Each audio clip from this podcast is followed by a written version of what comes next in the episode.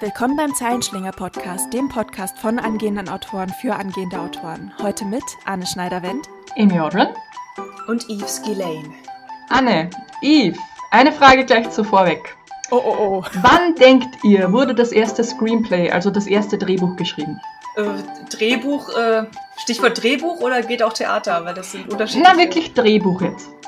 Drehbuch. So, äh, nicht das alte, aber wirklich das moderne klassische. Also modern klassisch ist ein Widerspruch, ihr wisst, was ich meine. ein modernes Drehbuch. Und geschrieben so richtig mit Schrift und nicht mit Bildern. Nee, nee, wirklich geschrieben, also mit Buchstaben und so. Okay. Äh, 1200. Lustigerweise, dadurch, dass es jetzt wirklich um Screenplay geht, äh, reden wir eher 1902. Ah, Das ist wirklich schon Screenplay. Ich hätte gesagt Ende 19. Jahrhundert tatsächlich. na gut. Weil da so die ersten Filme aufkamen. Genau, genau. Äh, Und 1979 gab es einen gewissen Sid Field. Na, Sid Field. Mhm. Mhm. Und der hat etwas popularisiert, das wir heute behandeln werden, und nämlich die schöne Dreiaktstruktur. Mhm. Und Anne war auch gar nicht so fern dran. Die Ursprünge der drei, da, die Ursprünge der Dreiaktstruktur liegen nämlich noch weiter hinten, neben beim lieben, nämlich beim lieben Aristoteles. Oh. Sagt man zumindest. Und wann war der versteckt? Da würde ich gleich mal reingerätschen, weil äh, laut meinen Recherchen ist das ein Irrtum. Genau, das wollte ich auch Mhm. gerade sagen. Es gibt böse Zungen, die sagen, das gehört, es gibt Zungen, die sagen, das gehört nicht. Das Einzige, was er nämlich gesagt hat, ist, jede, jede, Ge- ich kann heute nicht reden. Jede Geschichte braucht einen Anfang, Mitte und ein Ende, wo er ja nicht Unrecht Mhm. hat. Genau. Also Aristoteles hat eher Genau. beobachtet, wie Geschichten funktionieren, als jetzt wirklich Regeln festzulegen. Das haben dann Leute nach ihm gemacht. Genau, und da kann man sich jetzt eben drüber streiten. Das war schon der Anfang der Dreiaktstruktur, wer hat drei Sachen gesagt. Ja, wobei jetzt es, es gibt einen Anfang, eine Mitte und ein Ende ist jetzt auch, also ich meine Hexenwerk. Nona, das hast du bei den anderen Strukturen auch. Das hast du auch bei der Schneeflockenmethode, ob du willst oder nicht. Ich glaube aber auch bei Aristoteles äh, geht man dann eher auf diese ganze Rhetorik-Sache zurück, wo er gesagt hat, wie man ein Argument äh, strukturiert, dass ein Argument auch irgendwie, was war das, Argument, äh, Proposal, Argument und Conclusion hat.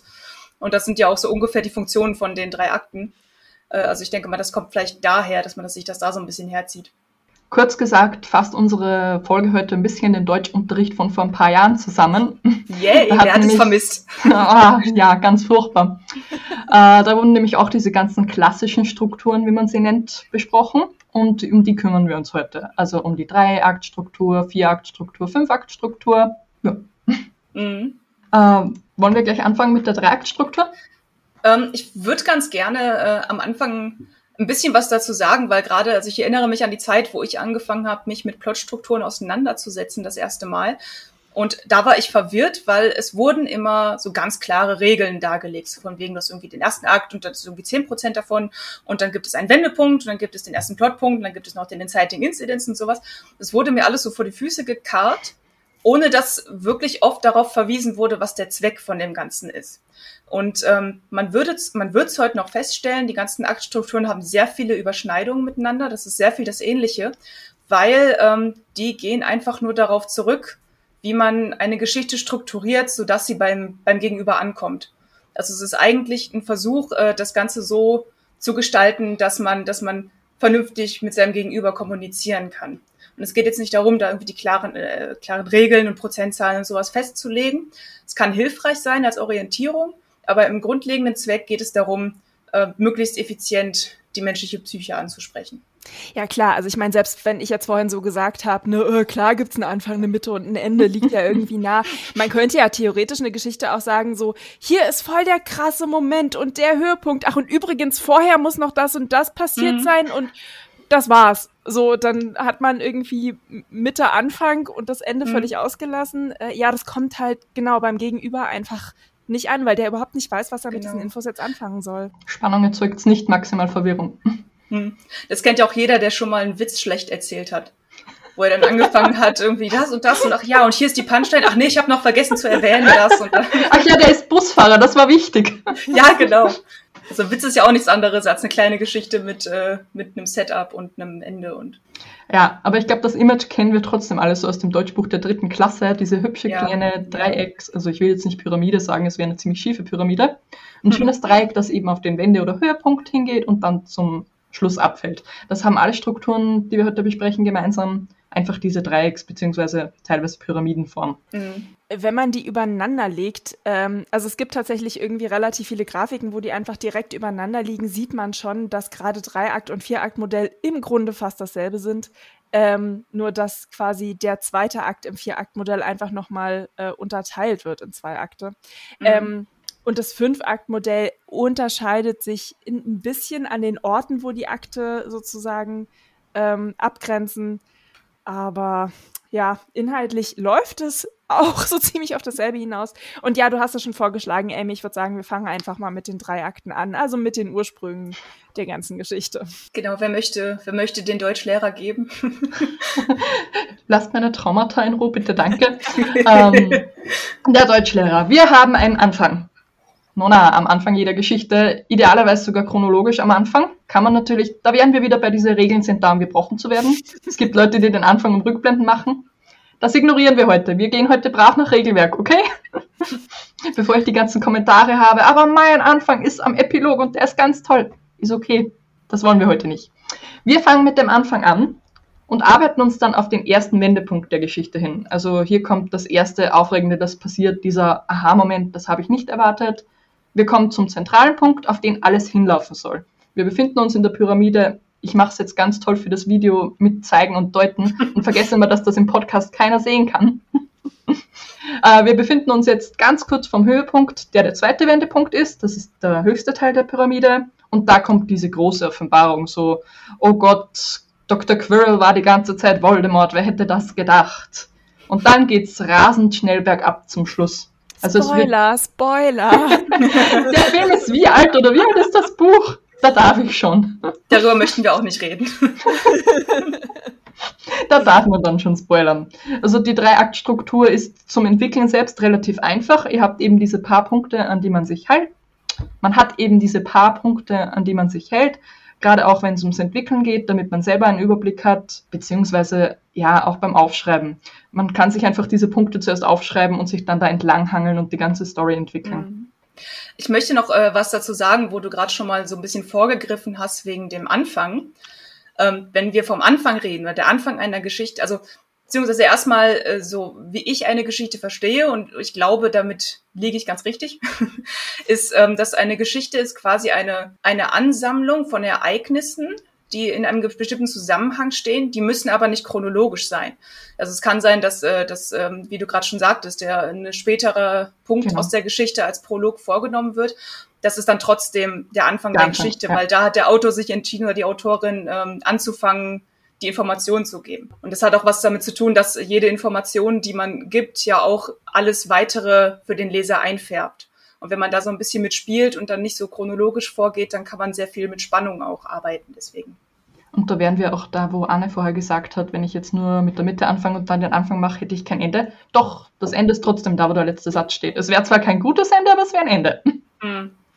Ja, letztendlich ähm, ist es ja auch nicht so, wir erzählen ja nicht chronologisch, sondern jeder dieser Akte hat eine Funktion und ich glaube, das ist das äh, Entscheidende ja. daran. Im ersten Akt lernen wir die ganze Geschichte, die Welt, die Charaktere, die, die Probleme, die Konflikte kennen.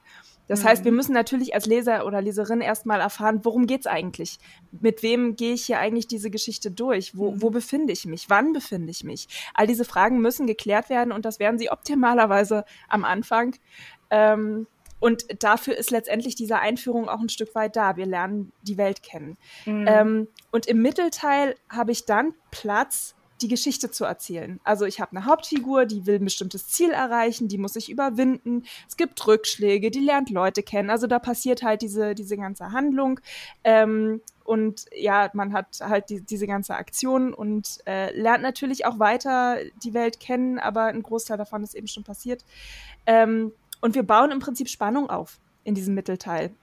Und diese ganze Spannung entlädt sich dann im Akt 3. Die Funktion vom Akt 3 ist sozusagen die, äh, naja, der Schluss, ähm, die, die Entladung. Darauf haben wir hingearbeitet, das wollen Darauf wir. haben wir hingearbeitet. Da kommt das einschneidende Ereignis, da, der große Showdown, die Entwicklung der Charaktere, da kommt quasi, da werden alle Fäden zusammengeführt. Mhm. Und eben viel mehr, als dass es chronologisch irgendwie Funktionen haben, sind es eben diese inhaltlichen Funktionen, die diese drei Akte bedienen. Ja, ähm, ich würde ganz gern bei den einzelnen Akten noch ein bisschen tiefer reingehen, wenn ihr, ja, wenn ihr mir erlaubt. Ähm, vor allem beim ersten Akt. Also was, was du jetzt gerade gesagt hast, ist vollkommen korrekt. Also dass auch wirklich alle äh, alle wichtigen Informationen gegeben sind, die man braucht, um äh, den zweiten Akt möglichst genießen zu können. Also der erste Akt ist dazu da, um die Grundlagen dafür zu legen, dass wir emotional investiert sind in die Geschichte. Damit wir wissen, warum hat, wir uns um diese Protagonisten überhaupt genau, kümmern sollten. Genau, im ersten Akt erfahren wir halt, dass Harry Potter arm ist und keine Freunde und keine Familie hat und dadurch ist es umso schöner, wenn er dann im zweiten Akt plötzlich reich ist und alles hat, was er will. Oh und den armen anderen Kindern im Hogwarts Express die ganzen Süßigkeiten wegkauft. Ja, genau, siehst du das? ähm, äh, genau, das äh, ich bin in letzter Zeit, höre ich mir äh, einen Podcast sehr viel an, äh, einen, einen englischen Podcast, ähm, der heißt you are, you are a Storyteller und da redet, ähm, Brian McDonald heißt der und der redet sehr viel davon, das ist ein Drehbuchautor, sieht man wieder außer chronologische Geschichten erzählt, keiner kann folgen. ähm, der Drehbuchautor äh, Brian McDonald erzählt häufig, dass äh, das Kino heutzutage ähm, keinen ersten Akt mehr macht. Also er, er bedauert ja. den Tod des ersten Aktes quasi, dass wir, äh, dass wir gleich in die Action einsteigen, weil man denkt, so dass so diese, diese, diese Loopings bei der Achterbahnfahrt sind das, was die Leute wollen. Dabei wollen sie ja auch die Spannung vorher haben. Ähm, und dass äh, dieser erste Akt einfach unglaublich wichtig ist, um überhaupt die Leute vergessen zu lassen, dass sie einen Film gucken und emotional halt diese Investitionen zu schaffen. Wobei man da vermutlich eine eigene Diskussion daraus machen könnten, weil ein großer Teil davon ist, dass fast nur noch Fortsetzungen im Kino spielt. Von irgendwas, ja. wo die Exposition schon gemacht wurde. Von Aber auch, ähm, du schon investiert sein solltest. Im besten Fall hat auch eine Fortsetzung ja äh, eine ja, eigene, ja, ich sage im besten Kern. Fall. Und aus Vorteil ja. sparen sie sich dann quasi, um gleich mit den großen ja. CGI-Effekten hochzufahren. Ja, das ist ein bisschen lazy, finde ich. Also es mag ja. funktionieren, weil alle haben die Avengers gesehen und dann kommt der nächste Teil raus und man muss irgendwie keine Arbeit mehr reinstecken. Aber ähm, ja, ist halt. Aber es erklärt auch, warum die Filme gelitten haben. Ja, sehr. Ja. Ich glaube, sehr viele davon werden auch den Lauf der Zeit einfach nicht überstehen, weil wenn der Hype einmal vorbei ist. Aber das ist ein anderes Thema. Ich sage, da könnte man eine extra Dings darüber mhm. diskutieren. Aber ja, wir sind ja ein Schreiber-Podcast. Genau, also auch in diesem, äh, in diesem ersten Akt ähm, ist, glaube ich, häufig die Verwirrung, wenn dann gesagt wird, da muss jetzt alles vorgestellt werden und alles muss gezeigt werden, dass man dann so ein bisschen so Protokoll, Protokoll-Modus, genau, genau. Mhm. So und hier und sie wohnt da und ihre Eltern sind gestorben, als sie zwölf war und sowas. Das ist nicht der Zweck dieses Aktes. Also hier sollen nicht alle Informationen schon mal hingelegt werden, dass der, äh, dass der Leser sich quasi selber zusammenpuzzeln muss, was passiert, sondern das soll auch hier schon Spannung entstehen. Und relevant sein. Genau, und auch ähm, hier schon genau gewisse Fragen aufwerfen. Und nicht nur die Frage, wann ist das erste Kapitel endlich vorbei? Genau.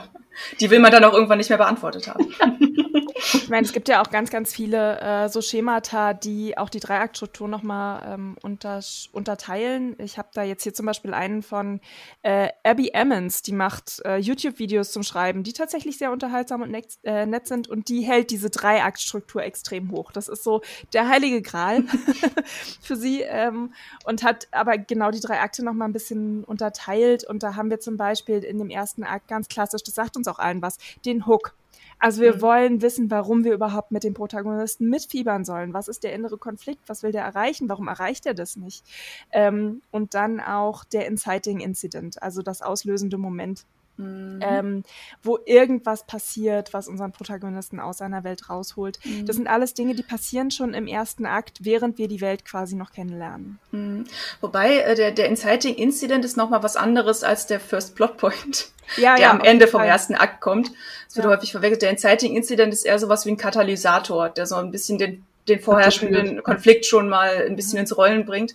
Und der First Plot Point, also der erste Wendepunkt am Ende des ersten Aktes, der ist dann so ein bisschen so ein Point of No Return. Also ab da kann der, mhm. kann der Protagonist nicht mehr zurück. Was ich ganz schön finde, ist, sie hat dann äh, tatsächlich nach dem ersten Plotpoint noch den First Pinch Point mhm. ähm, mhm. der sozusagen so, so eine Andeutung der großen Katastrophe ist. Also das, was ganz fern in der Distanz quasi schon so ein bisschen lauert, kann man an der Stelle schon erahnen. Und das finde ich mhm. irgendwie ganz, ganz nett. Das finde ich auch gut. Ich habe meinen äh, Roman geplottet nach einer Vieraktstruktur tatsächlich von einem Menschen namens Larry, Larry Brooks heißt der und der hat Story Physics und Story Engineering geschrieben, wo wie gesagt das ganze Thema so ein bisschen von einem naturwissenschaftlichen Standpunkt rangeht und sich ein bisschen sehr in seine eigenen Metaphern verliebt, aber es funktioniert ganz gut. Äh, und der äh, sagt das auch mit, ähm, mit Pinch Points, so dass und gibt auch sehr viele Beispiele. Also ich fand das sehr hilfreich so als Orientierung, wie, äh, wie Amy gerade schon sagte, um sich so ein bisschen dran lang zu hangeln. Mhm. Und dann sind wir im zweiten Akt. Und mhm. da passiert wahnsinnig viel. Fast ja. alles bis zum, also eigentlich bis zum großen Incident. Und da ist jetzt der Unterschied, habt ihr eine 50.000 Wörter Geschichte oder eine 140.000 Wörter Geschichte? Das sind dann nämlich so wahrscheinlich 80.000 Wörter im zweiten Akt.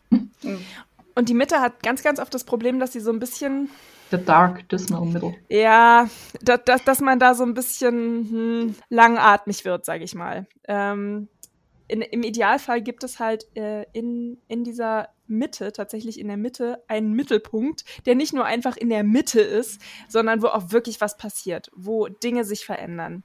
Mhm. Ähm, hier wird es auch Game-Changing Midpoint genannt. Also es ist in, den, in vielen Geschichten so, dass tatsächlich bis zum Mittelpunkt der Held eher reagiert.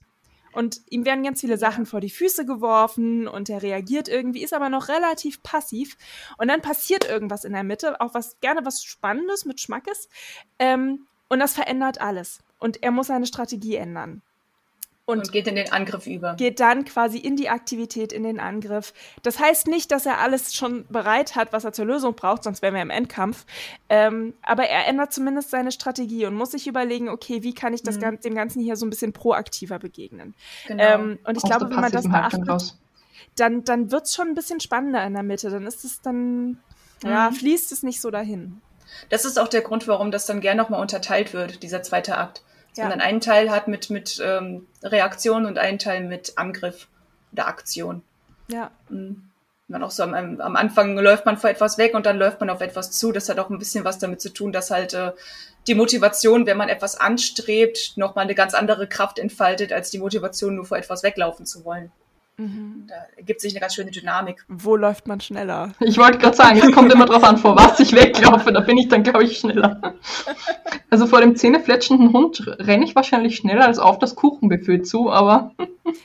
Ja, aber also da sieht man ja ganz schön, dass da tatsächlich auch, okay, das wird jetzt sehr psychologisch, ich entschuldige mich jetzt schon, aber da sind auch andere Hirn, Bereiche ja. tatsächlich aktiv. Ne? Wenn du reagierst, das ist, das ist sehr ursprünglich. Da sind Gehirnareale beteiligt, die gibt's schon ganz lange. Das ist halt, da denkst du nicht groß drüber nach, was du machst.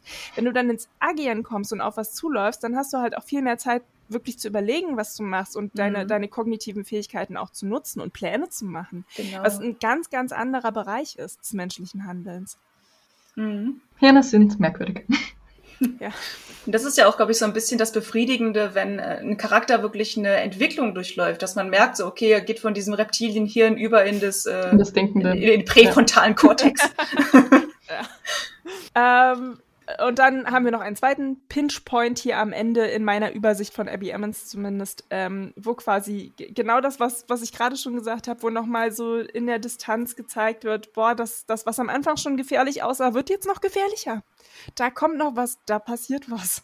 Mhm. Also der, der zweite Akt ist im Grunde, ähm, wie der Protagonist, die Protagonistin versucht, das Problem aus dem ersten Akt zu lösen und dabei kläglich scheitert auf fulminante Art und Weise und immer wieder und dabei dann etwas Neues lernen muss, das im Endeffekt zur Lösung führt. Oder also halt dieses nicht. alternative Klischee-Anime-Szenario. Ja, wir haben den großen bösen Bösewicht besiegt. Ha, das war nur seine rechte Hand. Ja, genau. Er ist in dann geht's in den dritten Akt. Im dritten Akt. Lustigerweise, der Punkt, den du gerade gesagt hast, den habe ich hier im dritten Akt in meiner Übersicht. Das ist der das Supposed Victory, ähm, der, weiß ich nicht wie, äh, das, der vermutete ja, Sieg. Also genau, ich wir also, haben. Du denkst, du hast es, aber. Äh. Verdammt, das war doch nur die rechte Hand, war gar nicht so. Und mhm. dann äh, kommt das Desaster, wo alles schief geht. Weil jetzt hat der Böse dummerweise die Oberhand. Mhm. Ja, da unterscheiden sich auch die Quellen so ein bisschen. Manchmal ist es ja. am Ende vom zweiten Akt, manchmal ist es am Anfang vom dritten Akt. Aber das ja. sind wieder, das sind so Kleinigkeiten, wo man nicht aus den Augen verlieren darf, was der Zweck des Ganzen ist. So, ja. es geht nicht darum, dass das alles so akkurat ist, sondern äh, dass viele Leute, ähm, die diese Strukturen aufgeschrieben haben, ich glaube sogar auch der, äh, der die Heldenreise gemacht hat, der Campbell hieß der, glaube ich, der war selber kein Schriftsteller, sondern hat beobachtet also da mag ich gerne korrigiert werden, aber ich glaube, er hat wirklich nur aufgeschrieben. Ich habe bemerkt, die meisten Geschichten haben die und die und die Punkte. Aber ähm, es ist vielleicht nicht unbedingt in jeder Situation so hilfreich, nach diesem Katalog gehen zu wollen, ohne zu verstehen, warum er da ist und welchen Zweck er erfüllt. Und das ist bei der Aktstruktur genauso. Ja, und da wären wir auch wieder bei den Similaritäten zwischen dem 3 und dem 5 Akter zum Beispiel, weil da eben ein eigener Akt für dieses, äh, für dieses äh, Fail-Moment, wo man eben glaubt, man hat es geschafft und dann doch nicht. Hm. Ich gehe mal hier noch fertig durch, bevor wir auf die Vor- und Nachteile eingehen. Ja. hier Struktur, Kinder, Struktur. Wenn wir in dieser Folge keine Struktur haben, wo dann? So, wir haben also ein Desaster, danach kommt der Dark Moment, der düsterste Moment, alles scheint verloren. Oh Gott, oh Gott, alles ganz schrecklich. Ähm, aber aus diesem dunklen Moment kann dann der Aha-Moment äh, entstehen. Und das ist auch der Moment, in dem sich unser Protagonist entwickelt hat und wo er irgendwie merkt, wie war das? The power is within me. Mhm. Eigentlich habe ich es doch schon die ganze Zeit gehabt, was ich brauche, um zu siegen. Aber es wird mir jetzt erst klar, jetzt, wo ich ganz am Boden lag. ähm, und mit diesem Aha-Moment ist unser Protagonist dann in der Lage, in der Endkampfszene, in, in der endgültigen Konfrontation, den Sieg zu erringen. Wenn wir denn nicht in einer Tragödie sind. Muss man ja auch mal dazu sagen. Genau. Was auch interessant ist, das Ganze ist ja, ähm, ist ja eine Struktur. Die Teile existieren ja nicht im Vakuum ohne einander, sondern die, die verweisen aufeinander. Mhm. Und ähm, ein dritter Akt ergibt sich eigentlich meistens logisch aus dem ersten Akt. So, also es, äh, es gab einen, äh, einen Regisseur, der hieß Billy Wilder und der hat gesagt, if you have a problem with a third act, the real problem is in the first act. Also wenn du Probleme im dritten Akt hast, dann liegt dein wahres Problem in deinem Setup, dass dir am Anfang irgendwas gefehlt hat, weil das alles eine logische Konsequenz ist. Und der dritte Akt tatsächlich auch die, die große Frage beantwortet, die im ersten Akt gestellt wird. Also so eine Geschichte dreht sich ja meistens um um eine bestimmte Aussage, eine bestimmte Idee, die man rüberbringen möchte und ist dann quasi dieser argumentative Bogen, den man spannt, um mhm. diese Idee in das Hirn des Gegenübers einzuhämmern mit Emotionen und Manipulationen und was auch immer. Was jetzt die Frage aufwirft, ob man das Ende vom Anfang schreiben sollte. Hm. hm. Wir sind heute ja. in Kontroversien zu Hause. Ja, ja. Sie wird hier nicht beantwortet. Ihr braucht gar nicht warten. Genau, das wäre im Prinzip äh, der Dreiakter und äh, was unterscheidet den vom Vierakter? Ich habe es vorhin schon mal gesagt, letztendlich nur, dass der Vierakter den zweiten äh, Akt nochmal äh, unterteilt und in der Mitte am Höhepunkt sozusagen einen Schnitt macht, um explizit den Höhepunkt zwischen dem zweiten und dritten Akt einzufügen. Ja. Das ist die ganze Magie. Ähm, Anne, du wirst lachen. Weißt du, wer zum Beispiel auf den Vierakter schwört und den als Lieblingsmethode bezeichnet? Nein, aber jetzt bin ich gespannt, warum ich lache. Annika Böhnemann. Ha! Hey. ich habe nämlich nachgeguckt, eben weil du zum Vierakter nicht sonderlich viel findest, außer er unterscheidet sich vom Dreiakter in dem. Und dann kam ich auf eine schöne Website, die kam mir bekannt vor und dann steht so Annika Böhnemann. Oh! Schon mal gehört. Wer unsere Folge noch nicht gehört hat zur Charakterentwicklung mit Annika Bühnemann, sehr hörenswert, wie natürlich alle unsere Folgen. wir, verlinken, wir verlinken nochmal in den Shownotes. Ja, sie zum Beispiel äh, sagt, sie macht alle ihre Dinge nach diesem Vier-Akte-System, alle ihre Manuskripte, einfach weil es für sie die beste Methode ist zu arbeiten und die beste Methode ist, Spannung aufrechtzuerhalten. Gerade durch diese Verschiebung vom Mittelpunkt zwischen dem zweiten und dritten Akt.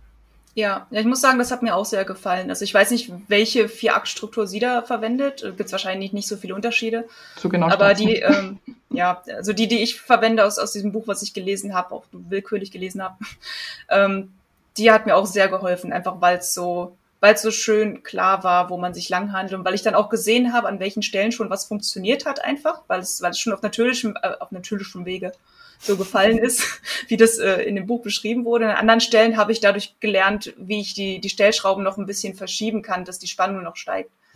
Also das war, fand ich auch gut. So, und was ist jetzt der Unterschied zum Fünfakter? Noch mehr Unterteilungen. Ach. Ja. ja, also der Fünfakter, ähm, würde ich vereinfacht sagen, hat auch die drei Akte mit drin, macht aber aus den zwei Wendepunkten nochmal eigene Akte. Ja. Genau. So ganz grob. Und was ich auch visuell, eben weil Anne gesagt hat, wenn man die übereinander legt, merkt man, wie ähnlich sie sich sind. Visuell ist der Fünfakter der, der wirklich eine Pyramide ist. Also der höchste Höhepunkt ist genau in der Mitte, nicht erst im letzten Drittel oder im letzten Viertel, sondern der kommt genau zwischen der steigenden Handlung und dem tragischen Moment. Dem, das tragische Moment. Egal. Um die Verwirrung jetzt komplett zu machen, habe ich tatsächlich noch was gefunden, und zwar das Acht-Sequenzen-Modell.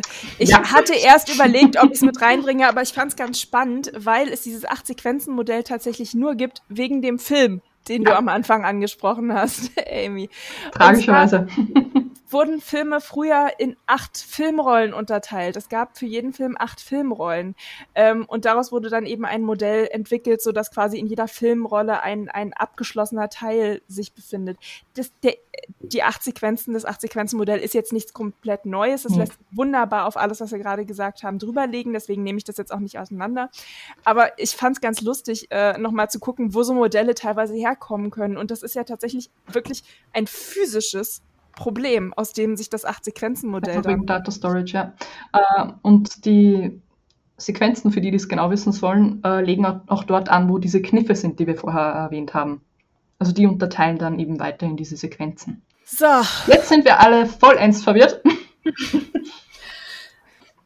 äh, so, genau, um der Verwirrung jetzt hier ein bisschen vorzubeugen und das ganze äh, ganze Gewusst, was wir gerade gelernt oder erzählt haben, nochmal so ein bisschen zusammenzufassen, ähm, möchte ich nochmal auf diesen ganzen grundlegenden Zweck dahinter zu sprechen kommen. Also die Idee in der Geschichte ist ja, dass du, dass du erstmal die Grundlagen gibst, damit, ähm, damit der Zuschauer, Leser, was auch immer, versteht, warum, warum es ihn emotional ansprechen sollte, was er eventuell auch daraus lernen kann. Ähm, denn man macht erstmal Versprechungen, so was, das wird die Geschichte dir geben, das wirst du aus der Geschichte mitnehmen können. Äh, das sind vielleicht die Emotionen, die du empfinden wirst. Das sind eventuell die Themen, die angesprochen werden. Das ist das Genre und so. Das ist der Zweck vom ersten Akt. Dass der Leser, die Leserin merkt, okay, ähm, das ist spannend, ich möchte mehr davon. Ich weiß, warum ich, äh, warum äh, das schlimm ist, wenn dem Charakter Dinge im zweiten Akt passieren. Und ich weiß, ähm, warum ich das weiterlese, weil ich habe das Gefühl, ich bekomme eine Belohnung am Ende der Geschichte. Also mir wird irgendwas, ich, ich bekomme eine Lektion oder eine Lebensweisheit oder, oder ein gewisses Gefühl oder sowas. So, das ist der erste Akt, so grob. Möchte da noch jemand was ergänzen? Ich finde es perfekt zusammengepasst. Zusammengefasst. ähm, genau, der zweite Akt ist dann, ähm, wenn wir davon ausgehen, dass jede Geschichte im Kern eine nicht unbedingt simpel, aber eine, eine Aussage, eine Idee hat, die rübergebracht werden sollte. Und der Charakter ja dann im besten Fall eine Entwicklung durchläuft und diese Lektion lernt. So ist das ja in vielen Geschichten. Dann ist der zweite Akt dafür da, ähm, dass er erstmal feststellt, er hat noch nicht alles, was er braucht, um das Problem zu lösen. Er versucht es, aber es klappt nicht. Und das ist frustrierend. Und wir sehen, wie er oder sie lernt und wächst im Laufe des zweiten Aktes, um dann dahin zu kommen, dieses Problem lösen zu können. Man sagt auch, dass im zweiten Akt alle Informationen gegeben werden sollen, weil wenn im dritten Akt dann noch Informationen reingestreut werden, fühlt sich das schnell an wie so ein Deus Ex Machina mhm. und äh, reißt dann aus der Geschichte raus, weil man denkt, das ist so eine billige Lösung, weil die Lösung sollte schon aus dem Inneren des Charakters kommen. Also genau, im dritten Akt kommt dann der Punkt, so jetzt hat er alles, was er braucht. Er hat irgendwie alle Freunde, er hat alle Lektionen, er ist engagiert, er hat ein Ziel, er will irgendwo hin und ähm, dann stellt er sich dem Problem und je nachdem, welches Ende dann am besten diesen Punkt, den man machen möchte, rüberbringt, geht das dann gut aus für ihn oder nicht.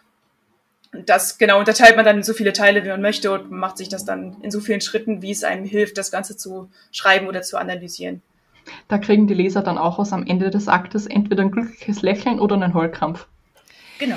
So, und wo ihr das jetzt gerade so schön sagt, ich, mir ist mal aufgefallen, äh, als ich selber danach gesucht habe, äh, dass es wahnsinnig wenig Informationen gibt äh, zu Tragödien. Also es ist alles schön und gut, wenn wir ein Happy End haben, aber ist das eigentlich noch der gleiche Aufbau, wenn wir eine Tragödie haben? Weil klar, das Ende ist ein anderes, es gibt nicht unbedingt ein Happy End, aber ist der Aufbau vorher trotzdem der gleiche oder muss da nicht eigentlich im Aufbau vorher schon was anders sein? Ich habe tatsächlich nicht unbedingt eine Antwort gefunden, muss ich ehrlich sagen. Mhm. Ich glaube, da gibt es auch keine klare Antwort, weil ähm, das sind ja wieder Werkzeuge. Also wenn mhm. ich, es ist jetzt so, ich, ich bin jetzt voll beeinflusst von dem Podcast, mit dem ich gerade besessen bin, weil äh, sehr viele Sachen auf den Punkt bringt, äh, bringt, die ich emotional schon immer so gesehen habe. Ähm, also ich lasse mich da auch gerne widersprechen. Äh, aber da, jetzt habe ich vergessen, worauf ich hinaus wollte.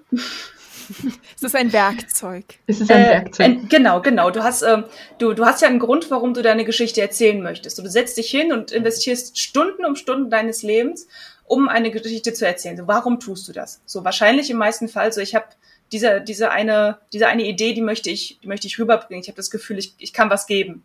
So, ich möchte, ich bin Dienstleister, ich kann meinem, meinem Leser was geben. So, deswegen schreibe ich diese Geschichte.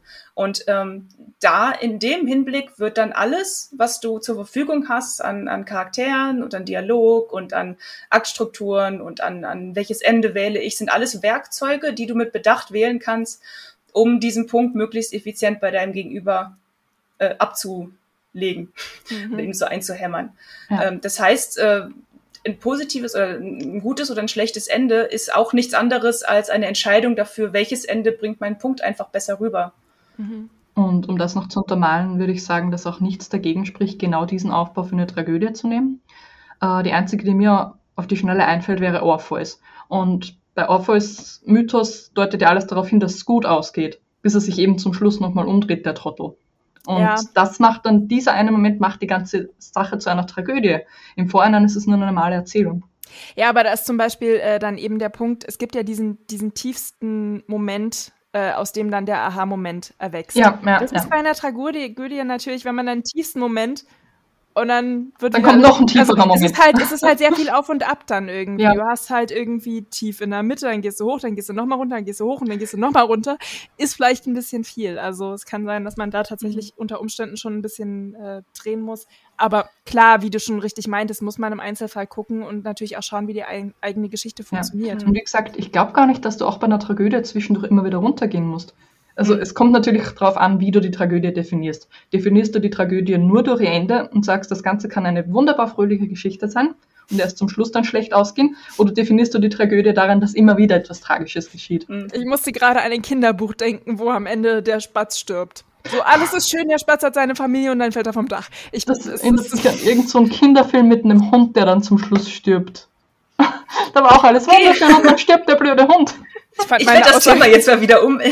Ja. Ich möchte nicht über tote Tiere sprechen, Entschuldigung. Ich fand auch die Aussage, der Spatz, angefangen. der Spatz fällt vom Dach, äh, ist jetzt für ein Tier, das fliegen kann, vielleicht auch. Naja. Ja, dann, dann, ist es auch natürliche Selektion, also mal ehrlich. Ey, wir können auch theoretisch Treppen hochsteigen, aber das heißt noch lange nicht, dass wir es überleben, okay? Tja, ne?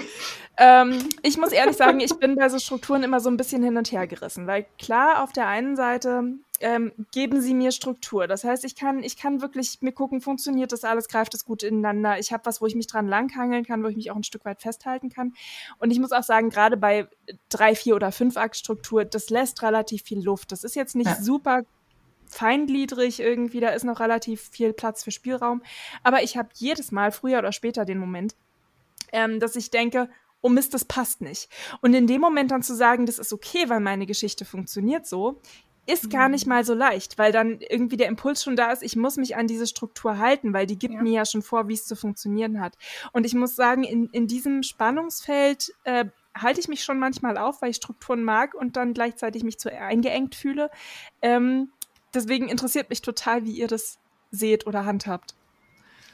Also es kann schon sein, dass es einen beim Lesen irritiert. Ich denke gerade so an diese typischen Bücher, wo du liest und du hast nur noch so wenig Seiten über und denkst dir, die stehen jetzt schon vom Bösewicht, die haben noch kein einziges Mal gegen ihn verloren und es, obwohl alles so eine klassische Struktur war und es gibt aber keinen Rückschlagsmoment. Und ich muss sagen, da bin ich beim Lesen dann oft schon irritiert, aber einfach wegen meiner Erwartungshaltung, weil ich erwarte, dass es sich ans Rezept hält. Mhm. Aber das darf man ja auch nicht außen vor lassen, dass diese Erwartungshaltung einfach da ist. Ja, ja, eben. Mhm. Das muss man ja als, als Autorin auch beachten. Ähm, aber auch Anne, was du gerade äh, gesagt hast, da, da geht mir halt genauso. Also ich bin auch jemand, ich, ich liebe Strukturen, einfach weil ich bin so ein, ich bin so ein Sammler- und Sortierer-Gehirn und ich liebe es, Sachen in, in, in Kartons zu packen und äh, ordentlich zu machen und hinzustellen und also jetzt auch in meinem Kopf. Und ähm, dann kann ich stundenlang da sitzen, irgendwelche Excel-Tabellen ausfüllen mit irgendwelchen Informationen und irgendwelchen Grafiken und sowas ähm, und verliere darüber hinaus aber vollkommen aus den Augen ähm, diesen kreativen Teil der Arbeit. Ja das ist auch so ein bisschen Prokrastinier äh, Prokrastination, glaube ich, dass ich mich davon abhalten möchte, wirklich kreativ mich in die Fluten zu stürzen, indem ich äh, ewig lang an einem Boot baue, das dann doch nicht schwimmt. ja, zumal ja alles Plotten, und das hatten wir, haben wir schon öfter gesagt, auch äh, in unserer allerersten Folge, alles Plotten ist schön und gut, aber wenn man schreibt, ändert sich halt dann doch noch mal was. Ja.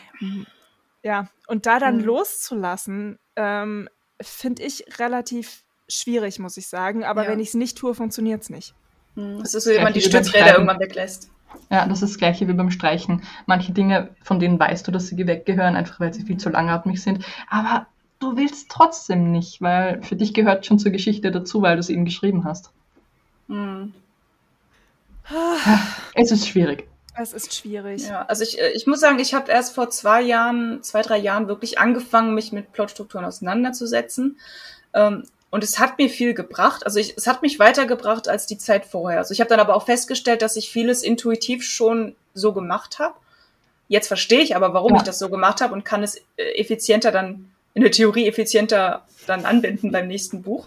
Ja. Ähm, aber ich, so dieses, ich bin jetzt immer versucht, wenn ich merke beim Schreiben, ich komme, äh, ich komme an eine Mauer, bin ich eher versucht, nochmal in so ein Plotbuch zu schauen und zu gucken, ob es da irgendeine, irgendeine einfache Schraube gibt, die ich da reinmachen kann, wo ich nicht groß nachdenken muss. Ähm, und das hält mich davon ab, kreativ Probleme zu lösen. Das ist ein bisschen. Es ist ein bisschen wie ins Rezept gucken, welches Gewürz könnte jetzt hier die Lösung sein, anstatt selber mal ins Gewürzregal zu gehen und zu, und genau. zu riechen, genau, was, genau. sein könnte. Ja. ja.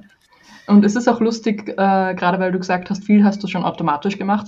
Ich habe früher extrem viel, also bis heute extrem viel nach der Heldenreise gearbeitet. Und wenn man so drüber nachdenkt, ist das, weil ich extrem viel Heldenreise gelesen habe. Also auch mhm. beim Schreiben, bevor ich mich mit Plotstrukturen beschäftigt habe. Wenn du nur Heldenreise liest, kommst du irgendwie automatisch in das Schemata rein.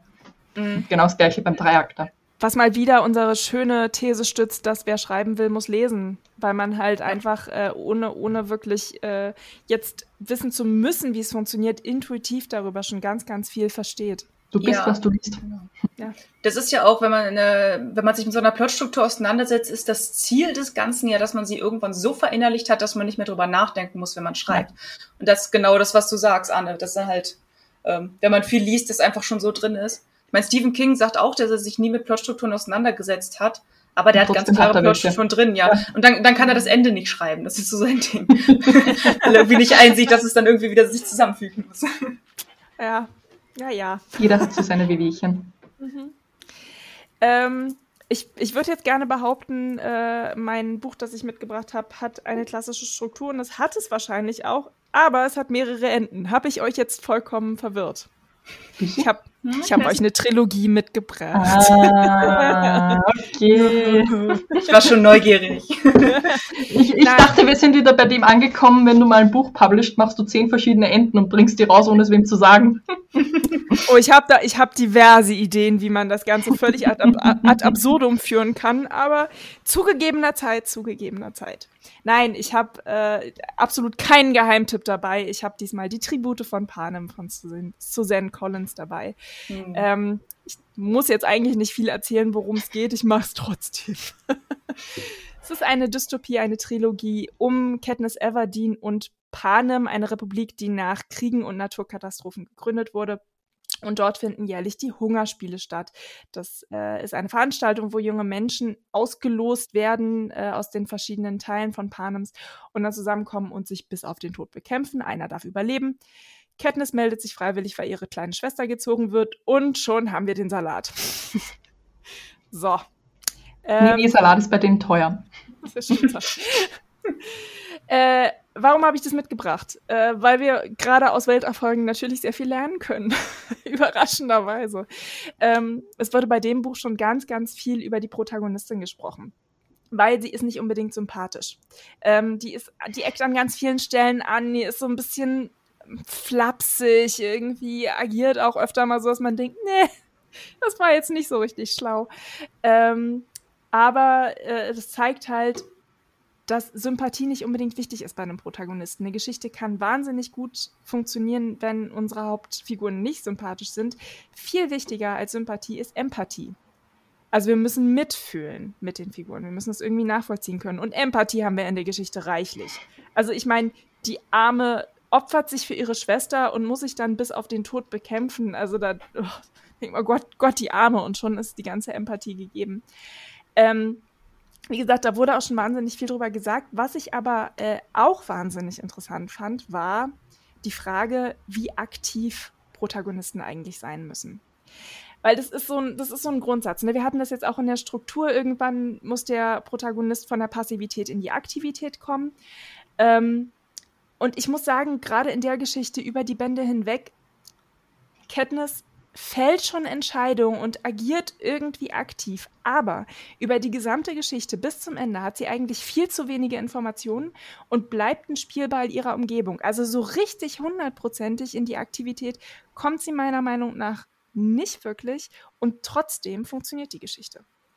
Ähm, was ich sehr, sehr interessant finde. Also es ist definitiv ke keine klassische Heldin und äh, sie führt nicht ihr eigenes Happy End herbei, indem sie irgendwie alles richtig macht.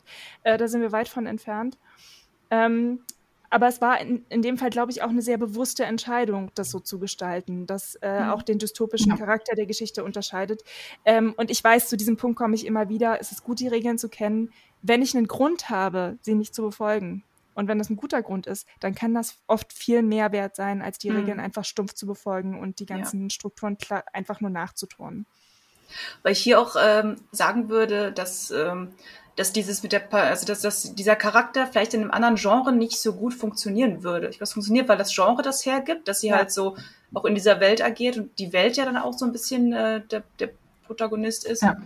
Äh, aber in einem Liebesroman wäre es, glaube ich, zum Beispiel schwierig. schwierig. Ich glaube auch nicht, dass es immer in dem Genre funktioniert, also Dystopie. Ich glaube, dass es wirklich nur in spezifisch in den Hunger Games so gut funktioniert, weil es die ganze Zeit darum geht, dass Panem alles kontrolliert und auch äh, Katniss bis zum Schluss nicht aus dieser Kontrolle rauskommt.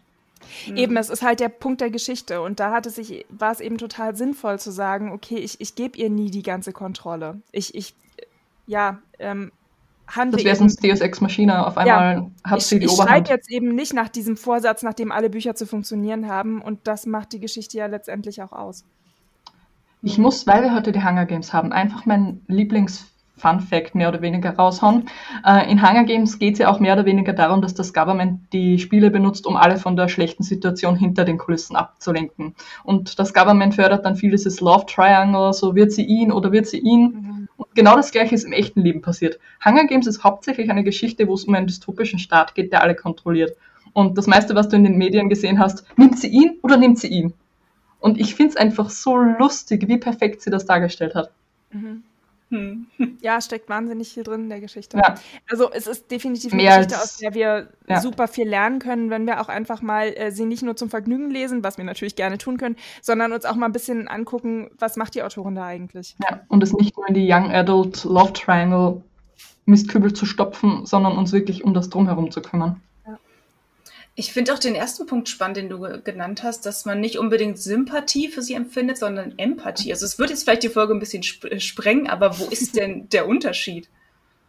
Genau. Sympathie ist, glaube ich, dass ich sie als Menschen mag und Empathie ist einfach, dass sie mir leid tut in ihrer Situation. Aber überschneidet sich das nicht in sehr vielen Belangen? kann es überschneidet sich, sich in sehr vielen Belangen, aber es ist tatsächlich nicht dasselbe. Also ja, du hast es ganz gut gesagt. Sympathie heißt, ich mag die Figur. Ich mag so, die Person. Ja. Empathie heißt, ich, ich fühle mit ihr mit. Ich kann jemanden hassen und er kann mir trotzdem leid tun, wenn das ja. Auto ganz, drüber fährt. Ein ganz wunderbares Beispiel dafür ist das Parfüm von Patrick Süßkind. Wir finden den Protagonisten definitiv nicht sympathisch. Mhm. Far from. Aber wir haben Empathie mit ihm, weil der mhm. als armes, armes kleines Kind schon ganz schön leidet. Und deswegen leiden wir mit. Also da hast du den Unterschied, glaube ich, sehr deutlich. Ja. Und das ja. ist auch bei, oft bei Bösewichten, also bei Antagonisten der Fall. Einfach, dass die Empathie aus der Vergangenheit oder sonst was so stark hervorgehoben wird, dass viele Menschen dann in die Sympathie übergehen. Loki zum Beispiel. Ja, das finde ich super spannend, weil ähm, wenn wir jetzt immer sagen oder wenn immer gesagt wird, Protagonistin, Protagonist muss sympathisch sein, ist nicht Empathie eigentlich das bessere Werkzeug für Autoren? Weil das kann man erzeugen. Sympathisch ist doch dann sehr subjektiv. So, ja. was ich in Menschen mag, ist nicht dasselbe, was ihr in Menschen mögt. Mhm. So, aber äh, Empathie können wir gezielt erzeugen. Deswegen wäre es eigentlich besser zu sagen, man muss Empathie für den äh, erzeugen statt Sympathie. Und ich persönlich wäre total dafür, da nochmal eine Folge zu, zu machen, weil ich finde das ja. Thema auch Sympathie versus Empathie passt, steht auf der Liste. Bei mir wären jetzt auch noch fünf Sachen eingefallen. Yves, sag uns du lieber, was für ein Wort dir eingefallen ist. Das Wort, das ich heute mitgebracht habe, ist äh, eine Dachtel. Das habe ich schon mal gehört. Äh, Nach Wachtel? Eine, eine Ohrfeige? Ja. das bringt einen neuen Rekord fürs nächste Wort. Ich musste jetzt, ich musste aber ganz, ganz hinten in meinem Kopf graben, muss ich sagen. Hätte eine Dachtler den Hinterkopf genügt, um das Wort wieder hervorzudrücken. Meine erste Assoziation war tatsächlich ein Vogel, als ich das Wachtel. habe. Ja, ja, genau, eine Wachtel. Und dann war ich bei Dattel und dann war ich komplett verwirrt. Also, aber ja, euch macht man nichts vor, wie ich sehe. Das ist, das ist jahrelange Zeilenschlinger-Erfahrung. Anne hat jetzt für die gesamte Staffel dieses Wissen zusammen fokussiert und aufgebraucht. Also für alle von uns. Es ist auch schwer mit der Zeit über neue Wörter zu stolpern, die ihr nicht zumindest in eurer Recherche schon mal gelesen habt. Ja, Johanna und ich haben mal festgestellt, wir benutzen dieselbe Liste. Es gibt so viele schöne Wörter. Ich glaube, wir finden mhm. noch ganz, ganz viel für die vielen hundert Folgen, die da noch kommen. Äh, und wenn euch die Folgen interessieren, die wir bis jetzt hatten, dann äh, könnt ihr gerne mal schauen. Äh, auf allen Kanälen, auf denen man Podcasts hören kann, findet ihr alle unsere Folgen, die es bis jetzt schon gab. Es sind eine ganze Menge an, äh, bis jetzt schon. Ich meine, uns gibt es jetzt schon über ein Jahr. Ähm, ansonsten äh, auf Instagram gibt es immer das Aktuellste von uns, Informationen zur Folge. Ähm, und äh, wer noch nicht kennt, unser Arschtritt der Woche ist ein besonderes Schmankerl, wo wir immer Templates für euch haben zu den aktuellen Folgen. Unter anderem auch zu dieser habe ich gerade beschlossen, da müsst ihr jetzt mitziehen. Ähm, es wird ein Template zur 3, 4 oder 5 Akt-Struktur geben. Das habe ich mir noch nicht überlegt. Ähm, wenn ihr noch nicht den Newsletter abonniert habt, dann wird es Zeit, dann habt ihr darauf Zugriff. Ähm, ich habe eine Kategorie übergangen. Es tut mir leid, Amy. Das war nicht mal mein Problem. Mein Problem war, dass du Arschtritt der Woche gesagt hast. Ups. Bevor ihr geht und euch unseren Arschtritt der Woche holt, habe ich nämlich noch ein kleines zum Mitnehmen für euch. So eine kleine Hausaufgabe, die ihr auch gern mit Hashtag Zeilenschlinge posten dürft. Äh, können, ich könnte jetzt sagen, plottet einen Dreiakter. Nee, ich will euch nicht zu so viel Arbeit aushausen. Aber wir hatten heute sehr viele Dreiecke und Pyramiden und Spannungspunkte. Nehmt euch mal eure Geschichte und zeichnet euch das Diagramm eurer Geschichte auf. Wo sind die Spannungspunkte? Wo sind die Tiefpunkte? Wie viel Auf und Ab gibt's? Habt ihr vielleicht eine ewig lange Gerade, auf der überhaupt nichts passiert, dann guckt da vielleicht nochmal drüber, kann man das einbauen. Generell zu viel hin und her kann verwirrend sein, aber ein bisschen ein Auf und Ab braucht ihr einfach, um Neugierde und Spannung zu erzeugen. Und wer einen Looping hat, der meldet sich bitte unbedingt. Ich möchte gerne wissen, wie das funktioniert. Das sind die Zeitreisegeschichten, Anne. ja, und wenn es sonst nichts mehr zu sagen gibt, dann würde ich sagen, wir hören, sehen, schreiben uns. Macht's gut. Tschüss. Ciao.